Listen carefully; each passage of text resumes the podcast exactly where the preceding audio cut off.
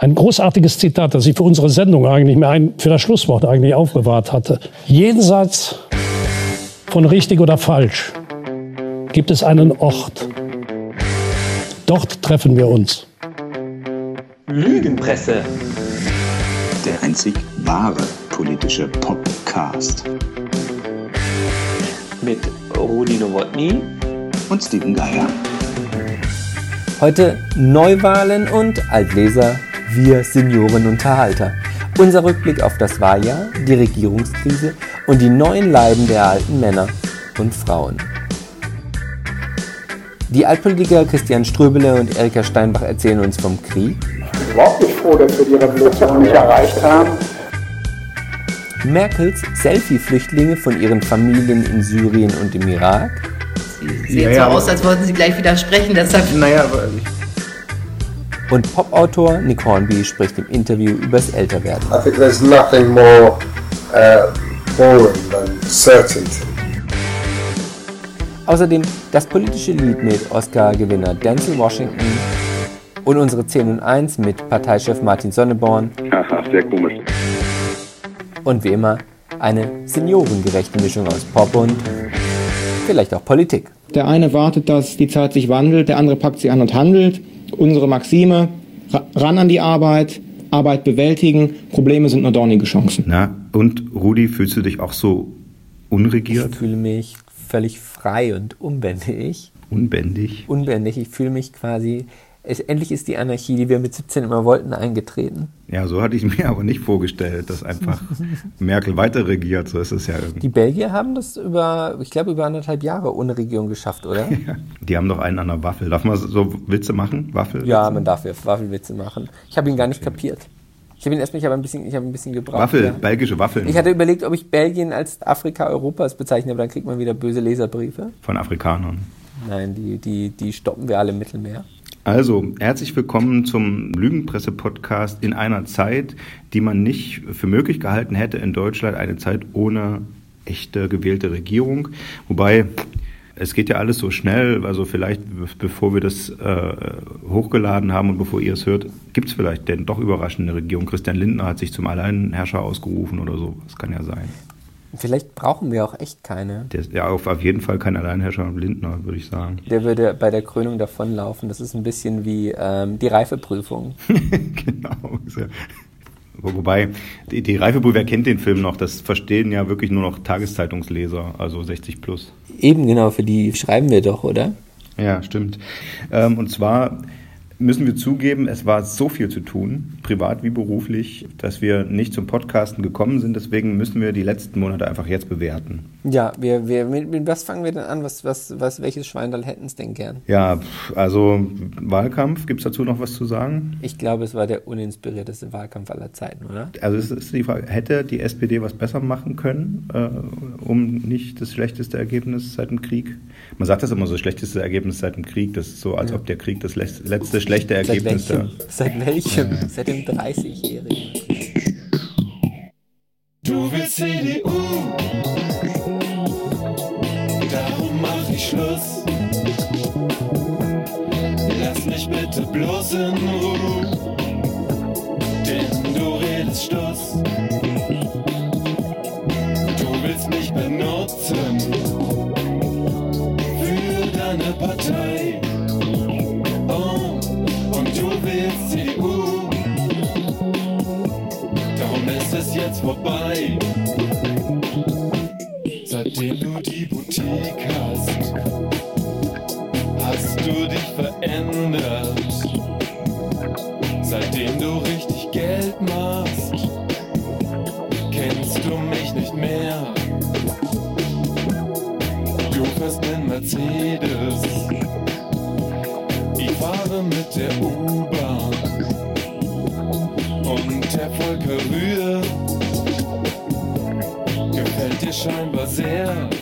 Ein bisschen wehmütig und ab morgen kriegen sie in die Fresse.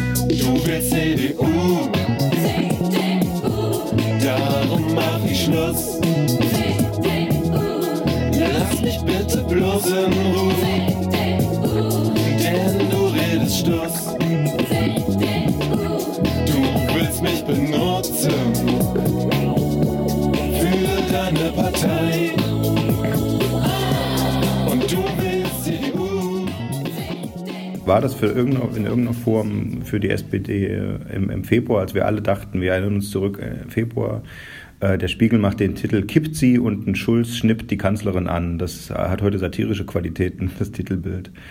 Äh, Gab es zu dem Zeitpunkt eine Chance, es richtig zu machen und am Ende, sagen wir mal, Rot-Rot-Grün zustande zu kriegen? Gut, also ich würde jetzt erstmal sagen, äh, ähm, äh, einige äh, Titelbilder der Kollegen vom Spiegel haben mittlerweile satirische Das sagst du als Qualität. Hamburger, ne? Ich erinnere an, an, an Weltstadt Hamburg. Ja, ja, ja, ja, ich erinnere an, an ähm, Stunde Null. Die haben satirische Qualität, sobald sie die Druckerpresse verlassen. Deshalb geht's der Titanic so dreckig, weil der Spiegel einfach den Job mitmacht. Ich, ich glaube, also ich weiß nicht, wie, wie, sie- wie siehst du denn das? Hätte man, also ich fand den Spitzenkandidat suboptimal. Aber der hat 100% von seiner Partei bekommen und alle dachten, äh, Merkel gerät in Bedrängnis. Ja? Also es gibt, äh, das ist ja auch ein großes Missverständnis, sie war angeschlagen äh, durch ihre Flüchtlingspolitik, also mit anderen Worten eindeutig von rechts angeschlagen. Ja. Äh, trotzdem haben viele auch von, äh, von links äh, so getan, als ob, ja, jetzt ist Merkel äh, besiegbar erstmals und haben gedacht, durch sie. Was, das ist natürlich total Widerspruch. Aber wahrscheinlich haben die Leute echt geglaubt, dass der die ganzen Stimmen der Frustrierten einsammelt, weil der so nahbar ist. Ja, Oder? ja, so Trump-mäßig. Aber ich meine, das ist halt die Frustrierten, die ewig nicht wählen waren, die sind jetzt halt äh, auf Trump-Kurs. Ja. Ne? Also die Also das hört sich jetzt blöd an und ich will jetzt gar nicht alle mittelalten Männer niedermachen, aber der dritte mittelalte, äh, langweilige Mann ohne Charisma. möglichst sollen die, gan- die ganzen Wahlkampfleiter auch so sein und auch möglichst immer die gleichen Personen. Hubertus Heil sollte möglichst jedes Mal Wahlkampf führen. Ich hatte einfach keine Lust mehr. Ich hatte genauso wenig Lust wie Angela Merkel auf diesen Wahlkampf. Du betreust bei der Zeit ja auch die Bildungsthemen und die kamen mit genau null Worten vor. In dem Kanzlerduell reden wir doch lieber über 60.000 Syrer, die eventuell nachziehen könnten. Das dafür eine halbe Stunde. Ja, das ist sowieso das Lächerliche, dass man irgendwie auf einem Thema rumreitet, als wäre irgendwie die Welt untergegangen, wenn wir ein paar Leuten, die vom Krieg äh, abhauen, äh, Schutz bieten. Ja, weil wir gerade von, von alten Leuten sprechen und von Flüchtlingen. Der Bundestag, der jetzt aufgelöst ist und durch einen ersetzt wurde, der noch nicht arbeiten darf oder kann oder will. Der Bundestag, ja, in dem waren ja noch, noch echte Heroen der deutschen Nachkriegspolitik. Äh, Und zwei davon, die an entgegengesetzten Enden des, des Spektrums standen, der ehemalige RAF-Anwalt Hans-Christian Ströbele und die ehemalige Vertriebenenpräsidentin äh, Erika Steinbach, die ja inzwischen, glaube ich, Ehrenmitglied der Alternative für Deutschland ist, habe ich mit Jochen Arns mal zu einem äh, Gespräch zusammengebracht. Jochen Arns, jetzt Chefredakteur der Berliner Zeitung, hat inzwischen auch einen Podcast. Im Gegenzug, dass ich da zu Gast war, ist er jetzt hier mit zu Gast äh, bei dem Interview Ströbele gegen Steinbach. Der Anlass war 70 Jahre Kriegsende und das sind, die gehörten zu den beiden ältesten Abgeordneten des letzten Bundestags. Ströbele 1939 in Halle an der Saale geboren, Erika Steinbach 1943 in Danzig, Westpreußen geboren. Äh, Also haben noch ein paar Kriegsjahre miterlebt und darüber haben wir mit ihnen gesprochen. Ich habe jetzt die Passage rausgesucht, wo es um Flüchtlinge geht und zwar natürlich um die damals. Äh, Und das lohnt sich wirklich mal genau, vor allem die Dimensionen anzuhören, wenn wir jetzt von irgendwie einer, zwei Millionen äh, Kriegsflüchtlingen sprechen und noch 60.000 Familiennachzug. Wir hören mal rein. Als erstes haben wir die beiden gefragt, ob sie denken, dass es für einen Politiker einen Unterschied macht, ob er als Kind noch den Krieg erlebt hat oder nicht. Also ich glaube, ich glaube schon. Also ich glaube, es macht einen Unterschied, ob man mal Armut und, und das Gefühl, nicht gewollt zu sein, erlebt hat. Also wie es uns gegangen ist. Wir sind ja in Schleswig-Holstein gelandet nach der Flucht über die Ostsee. Und äh, die Bauern haben uns schon spüren lassen, dass wir nicht willkommen waren. Da haben meine Mutter, meine Schwester und ich in einem Bett geschlafen. Da war sonst kein Platz für nichts. Und als meine Mutter dann mal etwas Milch haben wollte für meine sehr kranke, noch jüngere Schwester als ich, ähm, sagte, ihr seid ja schlimmer als die Kakerlaken. Also das war so das Klima, wo dann auf der anderen Seite wieder so jemand kam, als meine Mutter mal mit dem Pferdefuhrwerk verunglückte, wo sie was organisieren wollte und einen Arzt brauchte und sagte, ich habe aber kein Geld, ich kann sie nicht bezahlen, der dann sagte, der schleswig-holsteinische Arzt, keine Sorge, ich hole mir das von den Bauern wieder. Also die Spannweite von absoluter Kaltherzigkeit und Hilfsbereitschaft, die es heute gibt, die gab es damals auch schon. Nur, dass man sagt, also diejenigen, die dort lebten, auf dem Land spürte man den Krieg ja nicht so. Die haben ja alles ein, und die haben alles eingetauscht. Die haben alles gegen Teppiche, gegen Gold. Da lagen die Teppiche zu dritt übereinander oder gegen Gold eingetauscht. Und äh, meine Mutter hat dann nachts die restlichen Kartoffeln aus dem Acker rausgesucht und wir liefen monatelang barfuß, weil nur die Einheimischen Marken für Schuhe bekommen haben. Also die Flüchtlingsfrage war in der Nachkriegszeit äh, eine mindestens so entscheidende oder viel entscheidendere Frage als heute. Äh, äh, es waren ja, glaube ich, 13 Millionen oder sowas, also unendlich viele. Äh, und ähm, auch nach meiner Warnung war es schon so, äh, dass die Flüchtlinge, die ja anders aussahen, ein bisschen anders sprechen, andere Gewohnheiten hatten, Kopftuch übrigens an, also jedenfalls die ich kennengelernt habe aus Ungarn und so, äh, Kopftuch wiederholt sich auch. Und äh, sie waren äh, nicht nur gut angesehen. Ich erinnere mich an einen Karnevalsschlager, der noch sehr lange gesungen wurde, 50er Jahre und danach. Der hatte immer den Refrain, am 30. Mai ziehen die Flüchtlinge aus. Hurra, hurra, hurra. Das war eine erhebliche Belastung. Ich habe auch zum Teil danach, also nachdem wir äh, von den äh, Amerikanern von Skopau Richtung Westen transportiert worden sind, bevor die das Gelände dann den, den Russen äh, nach der Vertragslage überlassen haben, äh, war ich auch auf dem Land, äh, im Bauernhof. Und da waren die auch einquartiert, da war wirklich jeder freie oder halbwegs freie Raum belegt. Und die wohnten da ja noch Jahrzehnte später. Also ich hatte da auch meine Freunde, aber es gab heftige Ressentiments. Das muss man. Jetzt muss man natürlich sehen, es waren 40 Prozent des Wohnraums war zerstört hier. Und dann kamen so viele Menschen dazu, man musste so zusammenrücken, dass solche Spannungen überhaupt nicht ausbleiben konnten. Also ähm, ein gewisses Verständnis kann man aufbringen, auch wenn es damals natürlich meine Mutter so nicht verstehen konnte, weil sie sagte, wieso, wir haben den Krieg, ich als Kind habe den Krieg nicht angefangen, aber wir werden so behandelt, als wären wir daran schuld gewesen. Aber das war schon eine enorme Spannungslage. Könnten Sie denn jeweils auf den Punkt bringen, was die Erfahrung Nachkriegszeit, Not scheint es mir eher zu sein, gar nicht so sehr die Grauen des Krieges, bei Ihnen als Mission äh, so hinterlassen hat? Eine eigene Kriegserfahrung habe ich nicht. Also jedenfalls erinnere ich nicht. Also außer diesen Fliegerangriffen oder äh, Bombenabwürfen. Äh, aber das war nicht, was ich jetzt so direkt auf mich bezogen habe. Das war relativ weit weg und ich habe direkte Opfer äh, dass die jetzt irgendwie da vorbeigekommen oder vorbeigetragen oder sowas, das habe ich nicht irgendwie. Ich bin eben in einer Werkssiedlung mhm. aufgewachsen äh, und die Schulzeit begann bei mir ja erst nachher. Was, was also für mich, glaube ich, prägend war, die Art und Weise, wie meine Mutter uns über die, die Runden gebracht hat. Also die, was die Frauen seinerzeit geleistet haben, deren Männer ja entweder gefallen oder im Krieg waren, das ist eine, eine unglaubliche Leistung gewesen. Und es hat ja bis 1950 bei uns gedauert, bis mein Vater zurückkam. Und der war ein Wrack damals. Da haben wir zwar hat jeden Abend mit uns gebetet, lieber Gott, macht, dass der Papi bald aus Kriegsgefangenschaft zurückkommt, aber wir waren für ihn fremd. Und er war für uns auch fremd. Also das Zusammenwachsen einer Familie, das kann ich mir vorstellen, war auch in anderen Familien wahrscheinlich ähnlich kompliziert. Die Ehe meiner Eltern hat bis zum Lebensende meines Vaters, meiner Mutter gehalten, aber es war nicht unproblematisch weil die Frauen natürlich sicherlich auch gelernt haben, sehr, sehr selbstständig zu sein und, und alles alleine zu bewältigen. Und, äh, aber, aber die Zeit ist an meiner Mutter nicht spurlos vorübergegangen. Großer Parteitag, Reden zum Gähnen, deshalb fließt das Bier in Strömen. Danach raus mit neuen Wagen, landet man im Straßengraben. Kein Airbags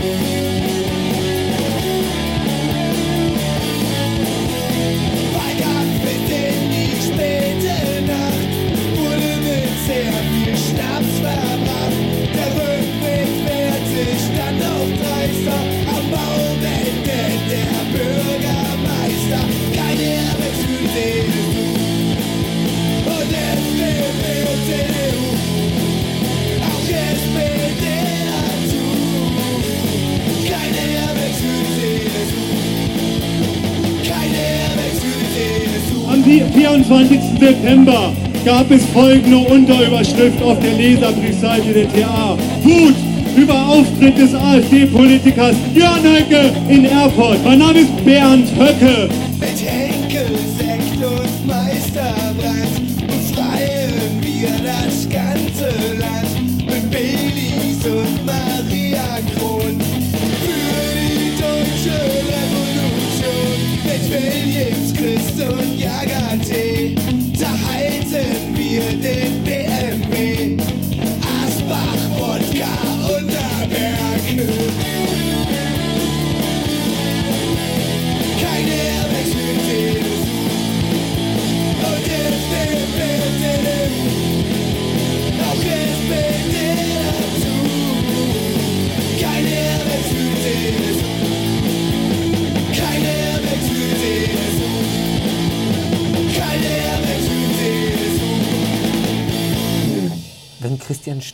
Twitter wäre, es wäre so gut.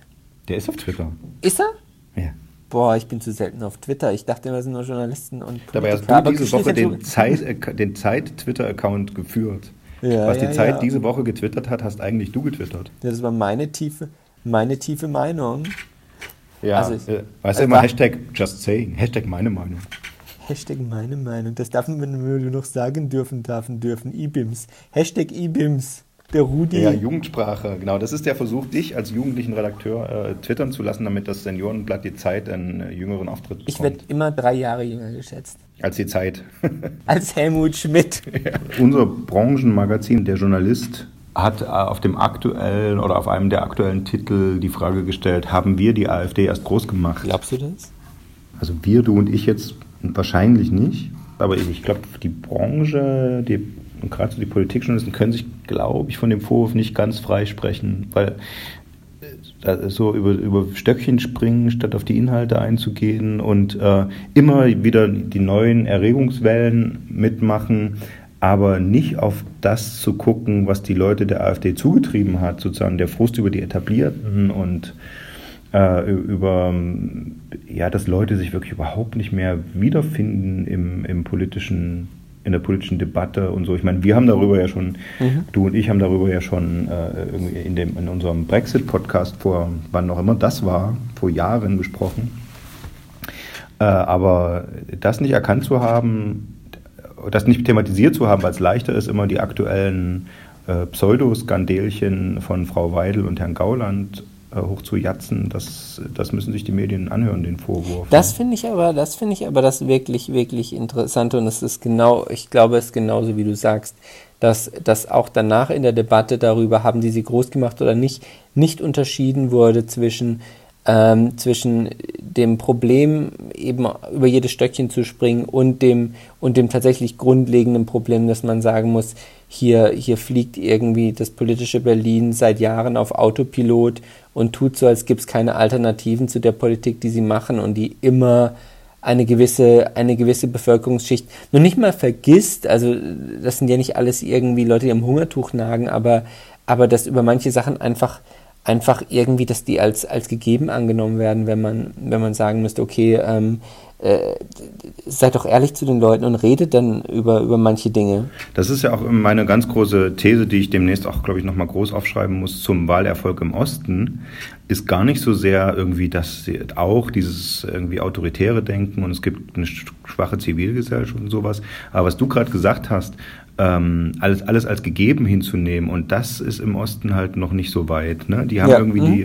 die gemeinsame Erfahrung gemacht, man kann das, das Gegebene stürzen, man muss sich nicht mit allem abfinden äh, und, und äh, deswegen, und gar nicht mal so, dass die sich erhoffen, dass die AfD eine Alleinregierung irgendwie äh, bildet, sondern nö, ich muss mich nicht damit abfinden, dass die, die Schulen alle renovierungsbedürftig sind. Äh, und ich muss mich nicht damit abfinden, dass, äh, dass Beruf und Familie nicht vereinbar sind. Das war bei meinen Eltern nicht so, sagen die sich, ne, im Osten, das ist staatlich organisiert. Äh, warum, warum soll ich jetzt äh, Sachzwänge und so, das gilt halt nicht als Argument, ja. Und äh, gleichzeitig gibt es eine hohe Politisierung und dann gehen die halt Protestwählen zur AfD. Ne? Insofern ist es genau das Stichwort, was du gerade genannt hast.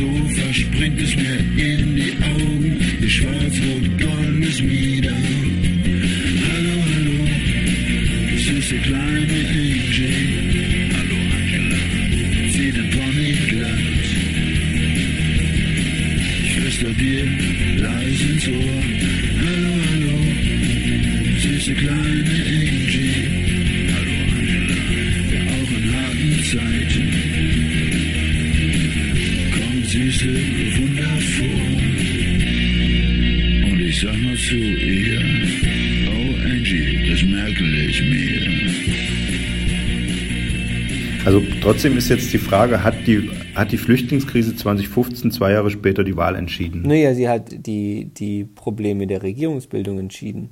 Weil ohne, ohne die Flüchtlingskrise 2015 gibt es keine AfD, in der Stärke zumindest nicht, Hm. würde ich behaupten. Hm. Und, ähm, und ohne eine starke AfD hättest du jetzt irgendeine andere Regierung Ja. bilden können. Also ja. Beziehungsweise du hättest, ja, du hättest ja, im Grunde hat sie die Wahl entschieden, aber sie hat sie nicht so entschieden, dass man sagt, das ist ein systemumstürzendes ähm, Wahlergebnis gewesen. Das war es ja nicht. Hm, aber die 10 Prozent, wie viel haben sie jetzt? 12 Prozent? Aber die 12 Prozent AfD haben halt jetzt, äh, ja im Schlamassel geführt. Insofern, Ja, ja, klar. Also sie, und sie hatten ja nicht nur, sie haben ja nicht nur irgendwie, sondern sie haben ja auch die FDP zum, also auch wenn die FDP nicht in der Lage gewesen wäre, von ihrer Mannschaft her zu regieren derzeit, aber, ähm, aber sie haben die auf jeden Fall auch ähm, Ja. irgendwie aus der Regierung. naja, das, äh, deswegen, wenn man jetzt nochmal zurückguckt auf alles, was seit 2015 passiert ist, äh, finde ich, ist das schon wirklich eine dramatische, auch teilweise wirklich House of Cards reife Entwicklung.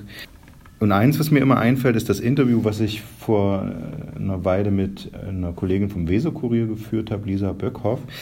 Wir sind zu den beiden Flüchtlingen nach Berlin ins äh, Erstaufnahmeheim gegangen, die berühmt geworden sind, weil sie diese Selfies mit Merkel gemacht haben. ja. ja, ich erinnere mich. Äh, und sozusagen in, weiß nicht, ein Jahr, knappes Jahr später, äh, haben wir mit denen über damals geredet, über ihren Medienruhm, der danach kam. Und weil ja eben dieser Familiennachzug jetzt immer noch das große offene Thema ist, keiner weiß, im März läuft der jetzt aus, der, den die letzte Regierung äh, ausgesetzt hat, also die, die Regelung, dass die Syrer ihre Familien nicht nachholen dürfen und die, die Iraker, die, Kriegs-, die reinen Mhm. Kriegsflüchtlinge. Diese Regelung läuft im März aus. Keiner weiß, wie es dann weitergeht, weil es keine Regierung gibt. Ähm, Mhm. Dürfen die dann kommen und so? Und weil dieses Thema uns noch eine Weile begleiten wird, dachte ich mir, wir lassen mal die beiden Selfie-Men ähm, über ihre Familien und über ihre Flucht sprechen. Und zwar sind es äh, der Syrer Hassan al-Assad, der 2015 aus Aleppo in Syrien äh, geflohen ist, nachdem er einen Bombenangriff überlebt hatte, mit einem Schlepperboot über Türkei und Mazedonien nach Europa kam und dann nach Deutschland gekommen ist, nach Berlin. Und der Iraker Shaka Kelida, ein äh, Jeside, wir sind ja vom IS-Terror Genau. äh, geflohen. Also ein kurdischer Jeside, der aus dem Irak in einem Dorf bei Mosul geflohen ist. Zunächst in die Kurdengebiete im Irak. Äh, dort war da was zwar sicherer, aber ärmlich, fremd, perspektivlos, will seine Familie da rausholen holen und brach nach Deutschland auf. Kann sie jetzt nicht nachholen und ich muss zugeben, ich habe jetzt nicht nochmal gecheckt, was inzwischen aus den beiden geworden ist, aber ähm, zu dem Zeitpunkt, als wir mit ihnen gesprochen hatten, quasi war der große Medienrummel gerade äh, an ihnen vorbeigezogen und an dem sie dann plötzlich die, die Königin sozusagen der, der Flüchtlingsherzen geworden ist. Und das hat sehr stark mit diesen Selfies zu tun und mit diesem Tag da in diesem Berliner Flüchtlingsheim. Äh, Und danach hieß es ja auch immer wieder, diese Bilder gingen um die Welt und haben erst den großen, äh, den großen Ansturm ausgelöst, der danach kam. Was definitiv nicht stimmt. Muss man, glaube ich, dazu sagen. Wir haben das hier mal nachgerechnet und äh, nachvollzogen und das stimmt nicht.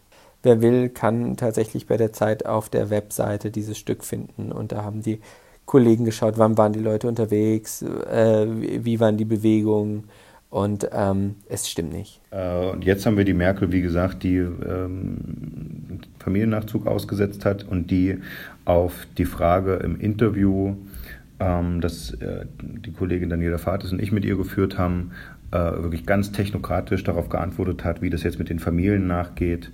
Also, wir hören, äh, wir hören Hassan al-Assad und Shaka Kedida, die Selfie-Men. War ein schöner Tag, war das. Sehr große Person vor uns, die sich um uns kümmert und, sie, ja, und dass sie überhaupt gekommen ist, um zu sehen, was gerade abläuft, ein Flüchtlingsheim. Und das ist sehr, sehr schön, sehr, sehr schön. Und das war das, wo sie im Facebook und Twitter überall den, äh, den Namen gegeben haben, das ist Mutter Merkel. Er meinte, ich kann nicht mal an einen Soldaten rangehen, ja, und dass jetzt so eine hohe Person überhaupt sich mit mir Foto macht, dass ihr ganz herzliche Menschen sind das hier in Deutschland, sehr lieb, äh, liebe Menschen.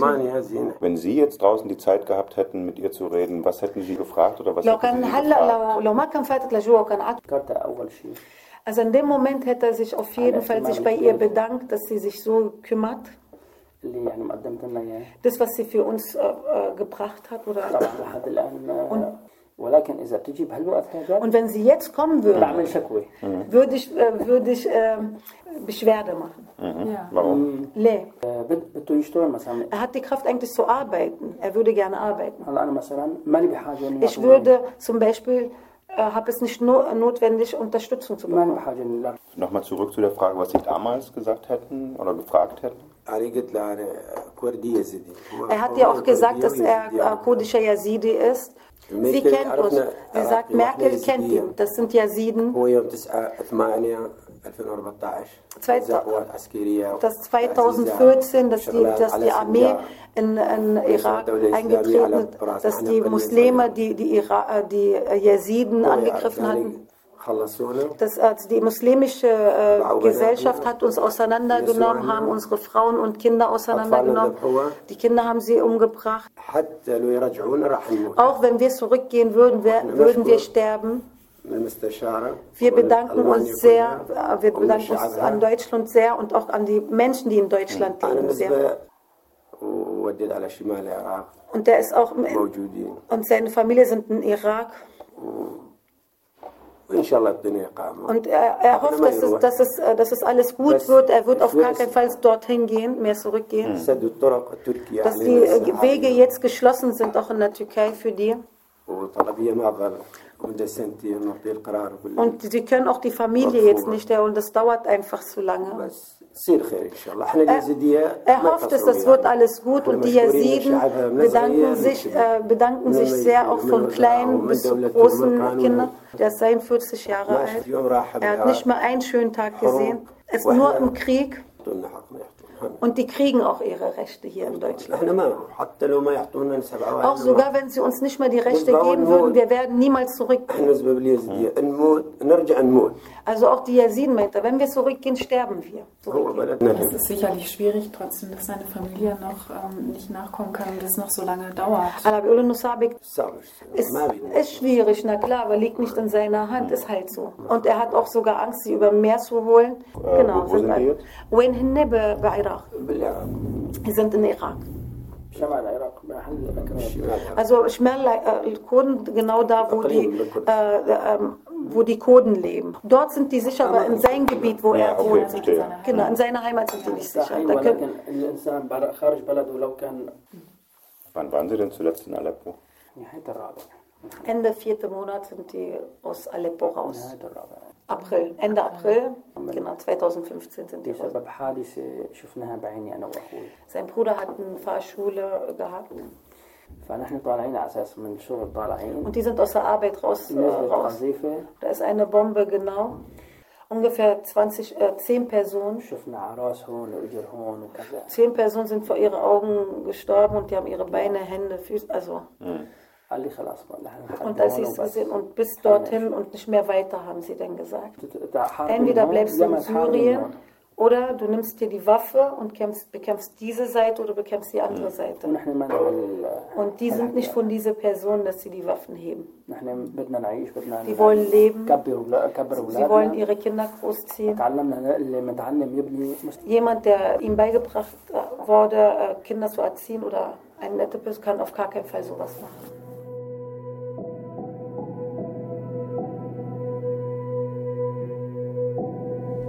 Um bei den Flüchtlingen noch ein bisschen im Lande zu bleiben.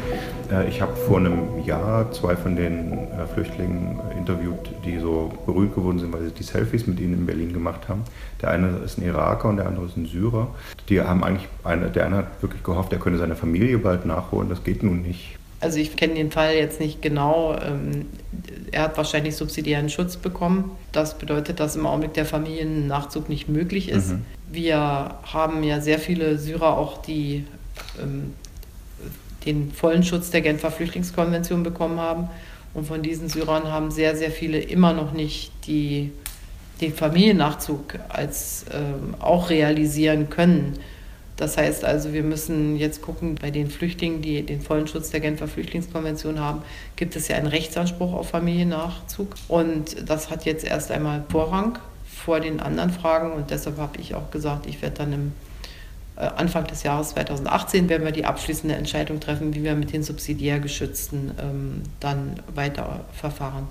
Bei denen, die den Status haben, ist es rein organisatorisch jetzt schwierig oder so? Naja, es sind, die Antragszeiten sind zum Teil bei den Botschaften ja. relativ lange ja. und zum Teil ist es auch in der Umsetzung äh, schwierig. Ja. Deshalb möchte ich abwarten, wie man dann weiter mit den Subsidiären verfährt, ja.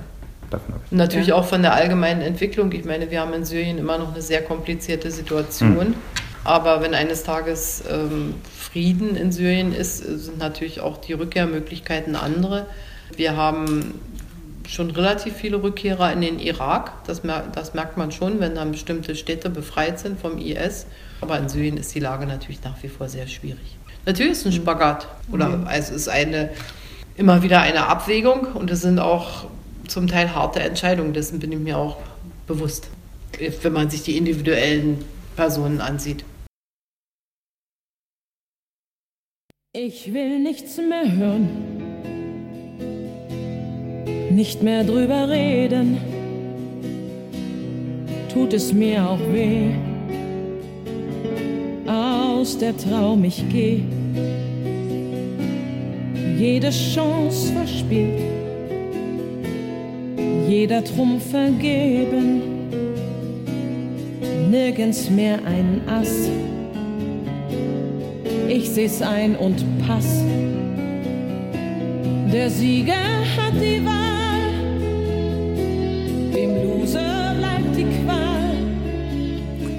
Und als nächstes kommt unsere Rubrik die 10 und 1. Und äh, wir haben uns überlegt, mit wem kann man darüber reden, dass sich nur alte Leute für Zeitungen und Politik interessieren? Ähm, und Steven hat ein bisschen rumgefragt. Ja, also ich weiß nicht, wie es in deinem Be Bekanntenkreis ist. Das war ja die Wahl, wo die Partei für Arbeit, Rechtsstaat, Tierschutz, Elitenförderung und Basisdemokratische Initiative, kurz die Partei, also die von den Titanic-Jungs gegründete Partei, Satirepartei um Martin Sonneborn, ihren großen Moment erlebt hat. In Berlin haben die in einigen Wahlkreisen, ähm, glaube ich, die CDU überholt.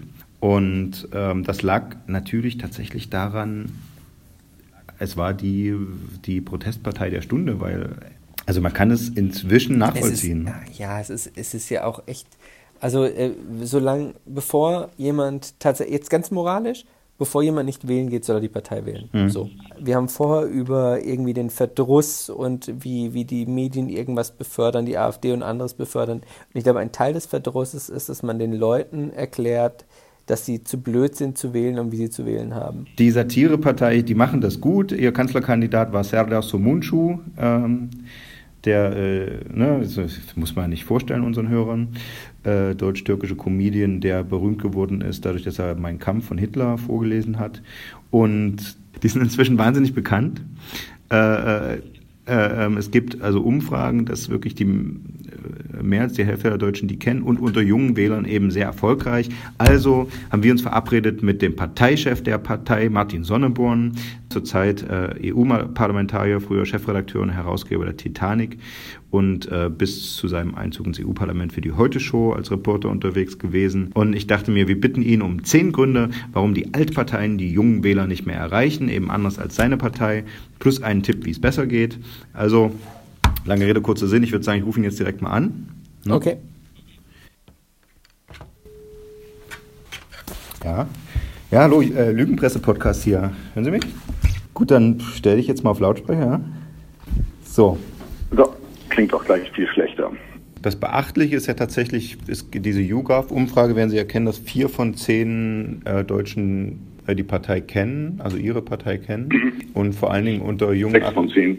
Vier von zehn würden Nicht. sie wählen oder würden in, in so, okay. ziehen. Sechs von zehn kennen die die. Das, so habe ich es gelesen vorhin. Warum haben Sie sich als Parteichef es aus der Hand nehmen lassen, Kanzlerkandidat zu sein? Ich bin in Europa tätig derzeit. Ich arbeite ja an einer Verkleinerung der Europäischen Union. Ja. Bin da auch recht erfolgreich. Die Engländer sind jetzt fast draußen. Jetzt arbeite ich daran, die osteuropäischen Staaten, mhm. die uns allen auf die Nerven gehen, zu entfernen. Also erstmal Polen und Ungarn. Und damit bin ich im Moment also noch zwei Jahre ausgelastet. Außerdem ist in Deutschland Tradition, dass wir die Drecksarbeit von Ausländern machen lassen. Und wir haben uns entschlossen, einen Türken ins Bundeskanzleramt zu schicken. Gibt es da Feedback aus der türkischen Community? Es gibt erstmal Unterstützung aus der Türkei direkt. Ähm, der Irre vom Bosporus, Erdogan, hat ja dazu aufgefordert, nicht CDU, SPD und Grüne zu wählen. Das ist natürlich eine Wahlkampfunterstützung, die wir dankbar annehmen. Ich habe mich auch bedankt letzte Woche. Wir haben aus EU-Mitteln T-Shirts hergestellt, denen steht, Erdogan ist kein Ziegenficker, das ist kein ganz fett. Mhm. Dafür bürge ich. Und das wurde auch dankbar aufgenommen in Kreuzberg von den Türken dort. Ja. In Europa ist das absolut unmöglich. Ich bin ja vollkommen einflusslos. Ich bin der unbedeutendste Abgeordnete. Ich gehöre zum Abschaum des Parlaments. Die haben hier eine große Koalition. Wir haben hier eine große Koalition im Europaparlament. GroKo Haram. Das ist, glaube ich, der Tod jeder puh, demokratischen, jedes demokratischen Korrektivs. Ähm, auch unter Schulz wurde hier eine massiv wirtschaftsfreundliche, konservative und im Endeffekt für den europäischen Gedanken, für die EU tödliche äh, Wirtschaftspolitik, gute Güte, jetzt wird mir ein Verb, durchgepeitscht.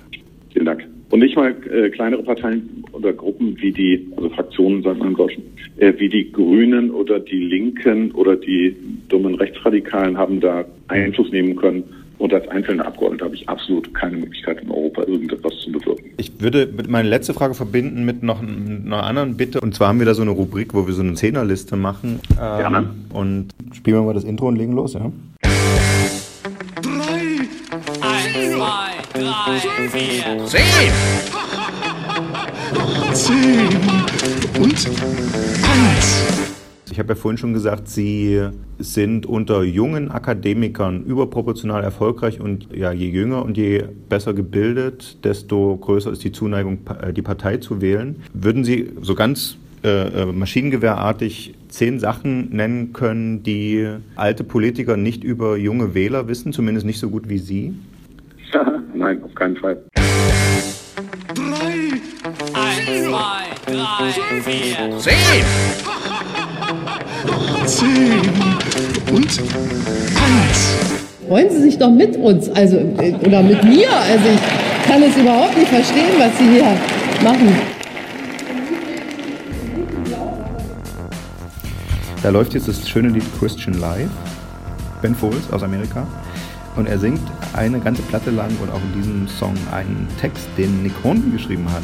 Mm. Das ist doch bestimmt ein Held deiner Jugend, du bist doch so britophil. Nick Hornby, ja. Ja, tatsächlich, also Nick Hornby ist sehr, sehr lustig, aber ganz in 90 habe ich nie Fever Pitch gelesen.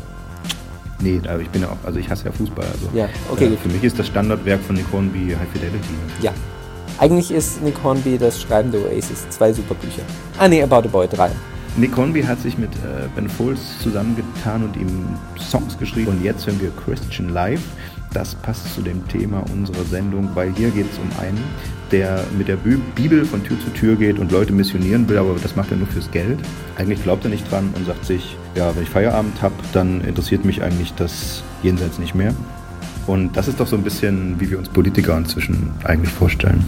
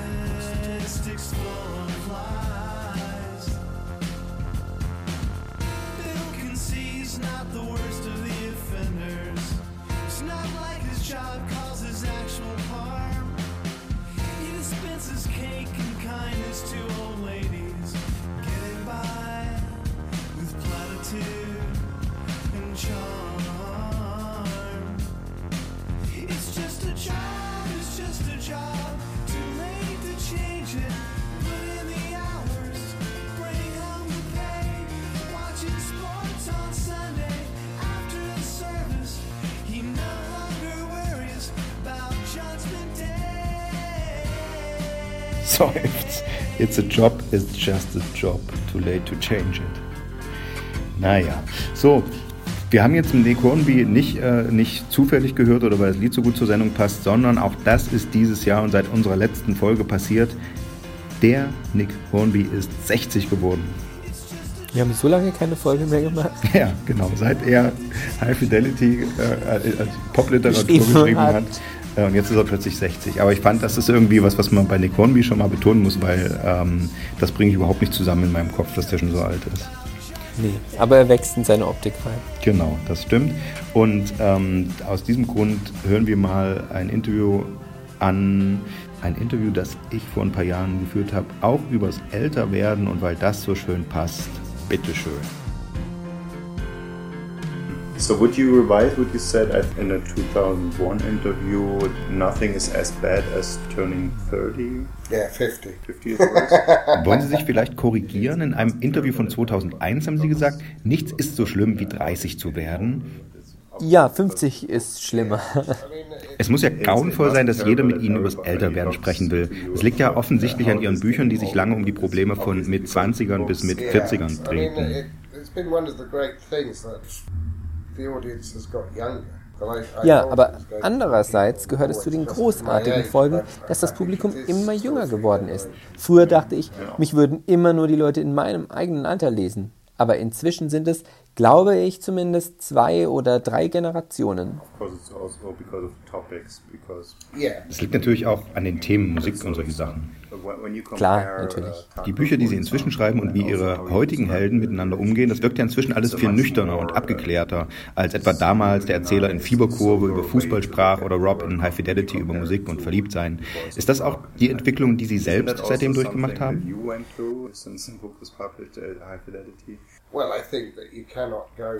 Nun, ich glaube, dass man nicht vom 35-Jährigen ohne Kinder zu einem Mit-50er mit drei Kindern werden kann, ohne seine Gefühls- und Gedankenwelt zu verändern.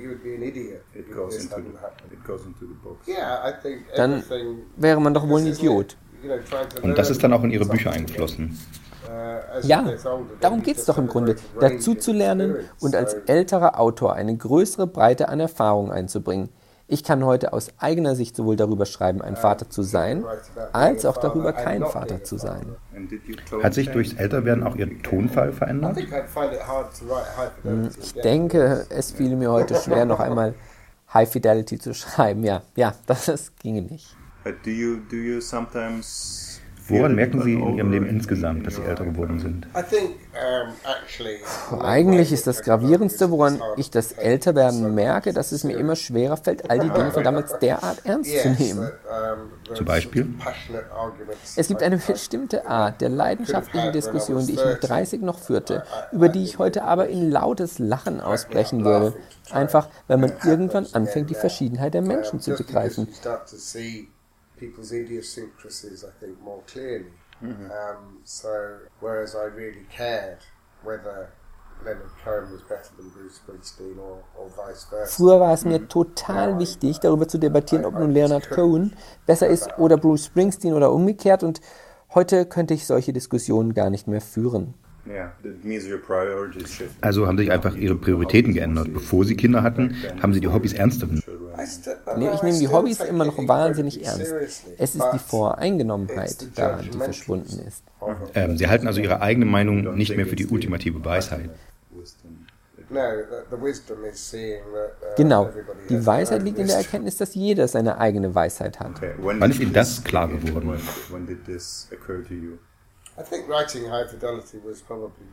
Ich schätze, High Fidelity zu schreiben war wohl ein Teil des Prozesses. Und auf jeden Fall eigene Kinder zu haben. Dadurch begann ich aus anderen Gründen Beziehungen zu Menschen aufzubauen, als wegen deren Leidenschaft für Musik oder für Fußball oder was auch immer die gemeinsame Leidenschaft von mir und meinen Freunden damals gewesen ist. Hat sich auch Ihr Musikgeschmack verändert, als Sie älter wurden? Nein, nein. Ich, ich denke ähm, nur, es ist schwerer, sich so zu fühlen, als ob man besonders vieles noch nie zuvor vorgehört hat. Man klingt immer ein bisschen wie, ja, ja, ja, aber es ist eigentlich nur Led Zeppelin gekreuzt mit den Birds.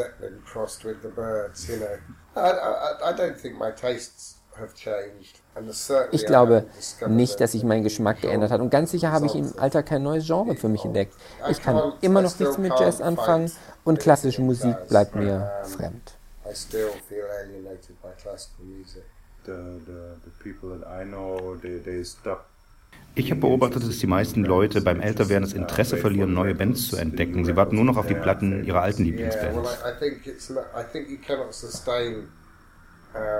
Ja, ja, ich, ich denke, diese, auf diese Weise kann man nicht dauerhaft Musikfan bleiben. Dadurch hört man am Ende völlig auf, Musik zu hören. Und deshalb schwöre ich so auf die MP3-Blogs im Internet. Denn die sind ein Mittel dazu, dein Interesse absolut lebendig zu halten.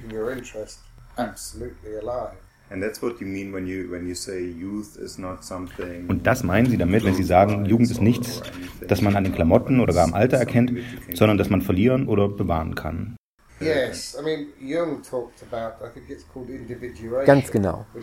Karl Gustav Jung sprach von einem Prozess, den er, soweit ich mich erinnern kann, Individuation nennt. Das sollte der Prozess sein, der sich während unseres ganzen Lebens abspielt.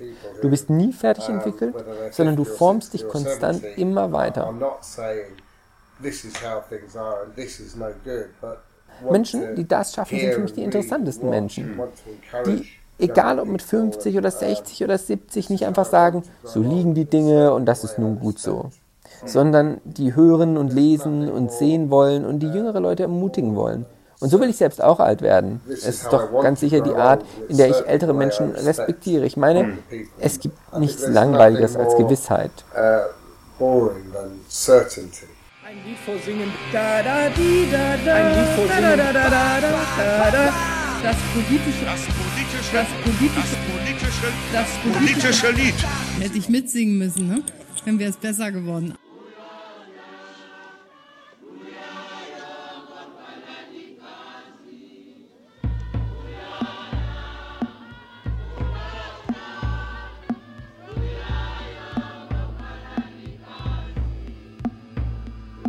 Ein Thema, was uns erst recht in der Trump-Präsidentschaft nicht verlassen wird, ist natürlich äh, der Rassismus in den USA. Sehr zu empfehlen, aktuell im Kino der Film Detroit über die Rassenunruhen in den, in den 60ern, glaube ich. Der ist von der die Hurt Locker gemacht hat. Ah, Catherine Bigelow. Da geht es um eine Popband, die in diese Tumulte gerät und dann von, also so eine schwarze Soulband. Motown, wenn du die Namen brauchst. Deswegen Motortown, sehr, mm. die wirklich auch ein bisschen bekannt waren. Es gibt auch irgendwie äh, bis heute noch Platten von denen, die kursieren und die in diese Unruhen geraten sind, dann massiv von der Polizei misshandelt wurden. Da ist es so ein Kammerspiel, der Film. Und ähm, das möge man sich immer vor Augen halten, wenn man zum Beispiel jetzt nach Zimbabwe guckt, wo gerade Mugabe gestürzt wird. Und ähm, ja, das ist ja auch was, wo wir seit ja, Jahre nicht mehr hingeguckt haben, oder? Was dieser Diktator da in Afrika einfach nee. eigentlich macht. Was man sich aber bei, bei, dem all dem nicht mehr vorstellen kann, ist, dass Zimbabwe wirklich mal ein Hoffnungsträger in Afrika war. Als Mandela noch im Knast saß, äh, war Mugabe irgendwie einer, ein junger, hoffnungsvoller, aufstrebender Freiheitskämpfer. Wahnsinn. Ja. Das ist, das ist, das ist erstaunlich, dass ähm, ich gut, sein Nachfolger kann dagegen keine Hoffnung mehr enttäuschen. Ich glaube, es wäre der Geheimdienstchef oder Innenminister oder sowas. Aber trotzdem, der Alte ist gestürzt und ja. Was, lustige Fußnote übrigens dieser Tage, äh, in den Paradise Papers ist ja Nelson Mandela aufgetaucht. Äh, und zwar hat er irgendwie über eine Kanzlei oder was äh, Margot Honecker in Chile Geld zukommen lassen. Das ist eigentlich eine schöne, vielleicht hatten sie was miteinander.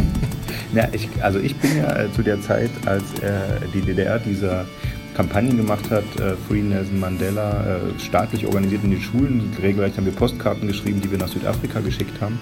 Da stand die DDR mal auf der richtigen Seite der Geschichte, im Gegensatz zu Westdeutschland, Franz Josef Strauß und so. Ich erinnere daran, dass die mit dem Apartheid-Regime ohne mit der Wimper zu zucken zusammengearbeitet haben. Also darüber wollen wir jetzt gar nicht reden, sondern äh, auch diesen Sommer, also diesen, ja, auch dieses Jahr passiert. Ähm, wir hören mal hier, was Peter Gabriel als Ortsangabe für dieses Lied, was hier die ganze Zeit im Hintergrund läuft, singt. Achtung! ist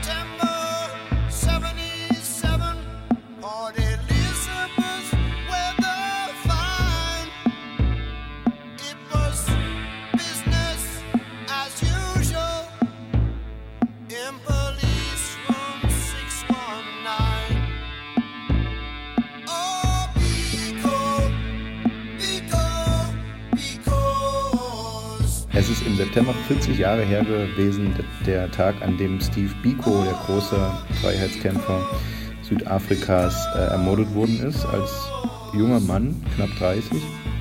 Er wäre also Ende letzten Jahres 70 geworden. Das ist eine interessante Vorstellung. Ne? Was wäre aus so Leuten geworden, äh, die quasi als junge Helden in die Geschichte eingegangen sind und die, dadurch die Geschichte ja. geändert haben? Wäre der heute Mugabe oder wäre es... Wäre Nelson Mandela, ja.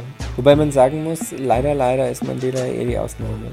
Und ähm, Steve Biko hat damals, also wahnsinnig äh, äh gewitzter, schlauer Mann, der sich hat nichts gefallen lassen von äh, für alle, die sagen, oh, ich fange schon wieder mit Afrika an. Nein, auch Hollywood hat seine Aktie von Denzel Washington, eine seiner ersten großen Rollen, äh, kongenial gespielt in Cry Freedom, Schrei nach Freiheit. Und ähm, gut, muss man die ganze Geschichte nochmal erzählen. Äh, Steve Biko, Studentenführer, die Schülerproteste 76 in Soweto, äh, gab Todesfälle.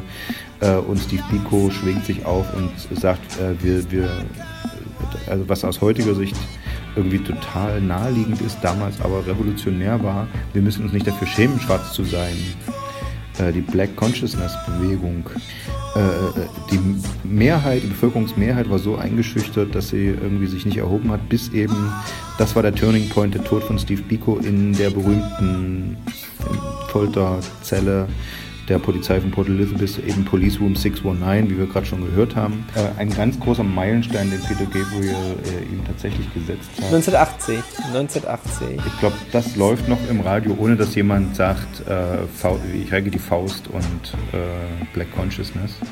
Ich, äh, ich, ich würde mir auch nicht jetzt irgendwie die Faust äh, für die Black Consciousness recken, weil ich glaube ich dazu nicht nicht geeignet bin als Weißer. Ja, Critical Whiteness bei dir. Ich bin ja mehr so, ich solidarisiere mich bis zum Umfallen. Ja, also. Ich solidarisiere Ist das schon Blackfacing? Mental, mentales Blackfacing? Ja, wahrscheinlich. Wenn du das machst, das auf jeden Fall hattest du mal Rastas. Eben, das oder? ist doch der erste Schritt. Eben, das ist schon, du bist verdächtig. Genau, aber ich meine, mit über Rastas kann man in den Zeiten, wo wirklich jeder Jamaika-Witz schon gemacht ist, nicht mehr sprechen. Nein. Und damit man eine Ahnung kriegt, wie wichtig äh, Steve Biko für die Geschichte war, folgendes kleines historische Detail. Die Rolle als Steve Biko im Hollywood-Film hat Denzel Washington zum engen Freund von Nelson Mandela gemacht. Und wie es dazu kam, das hören wir uns jetzt auch noch schnell im Interview an.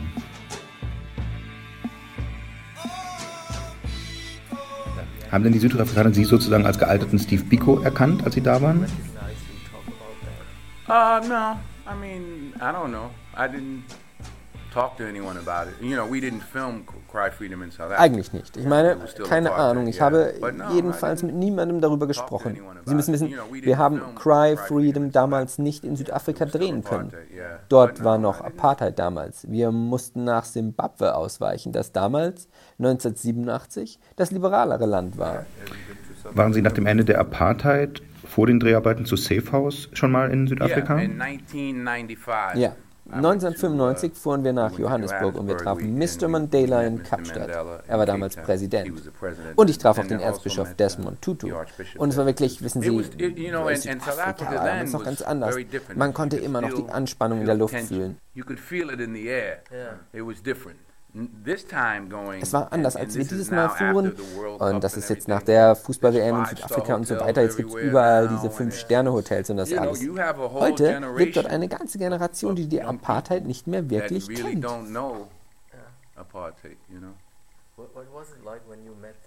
Wie war das damals, als Sie Mandela trafen? Er, er, tobte mit meinen Kindern rum, und um die Stimmung aufzulockern. Das war ein riesiger Spaß. In 2001, I believe, he came to the States and he says, I'm coming to California and I want to come to your house. Uh, he said, your wife said she would cook for me and I want her to cook for me. Ein noch größerer Spaß war es, als er 2001 die USA besuchte und sich bei mir meldete. Ich komme nach Kalifornien und ich will Sie zu Hause besuchen. Ihre Frau hat gesagt, sie würde dann für mich kochen und ich möchte, dass sie für mich kocht. Und so kam es. Er kam im Helikopter mit 50 Sicherheitsleuten und allem drum und dran. Aber er kam. Wir hatten eine kleine Gruppe Freunde eingeladen und es fühlte sich dann an, als hättest du deinen Großvater zu Besuch. Er hat Geschichten erzählt, hat mit uns gegessen, hat viel gelacht. Das war ein Wahnsinnstag. Hat er Ihren Film über Stephen Biko gesehen? Oh ja, ja, ja, darüber hat er gesprochen, ja, natürlich, aber weil er ihn später gesehen hat, nicht als er veröffentlicht wurde. Verfolgen Sie noch, was heute in Südafrika vorgeht? Auf jeden Fall, ja. ja. Ich meine, ich lese Zeitung. Ich habe einige der Minister getroffen, als ich da war und so weiter und so fort. Haben Sie Robben Island besucht, wo Mandela jahrzehntelang inhaftiert gewesen war? Ja, aber, aber 1995, nicht, nicht diesmal, als ich da war. Genau genommen wurde Robben Island noch als aktives Gefängnis genutzt. Das war damals. Heute ist es ein Museum und als ich es mir 1995 ansah, da war er noch gefangen Yeah, drin. but there were still prisoners there when I went in 95.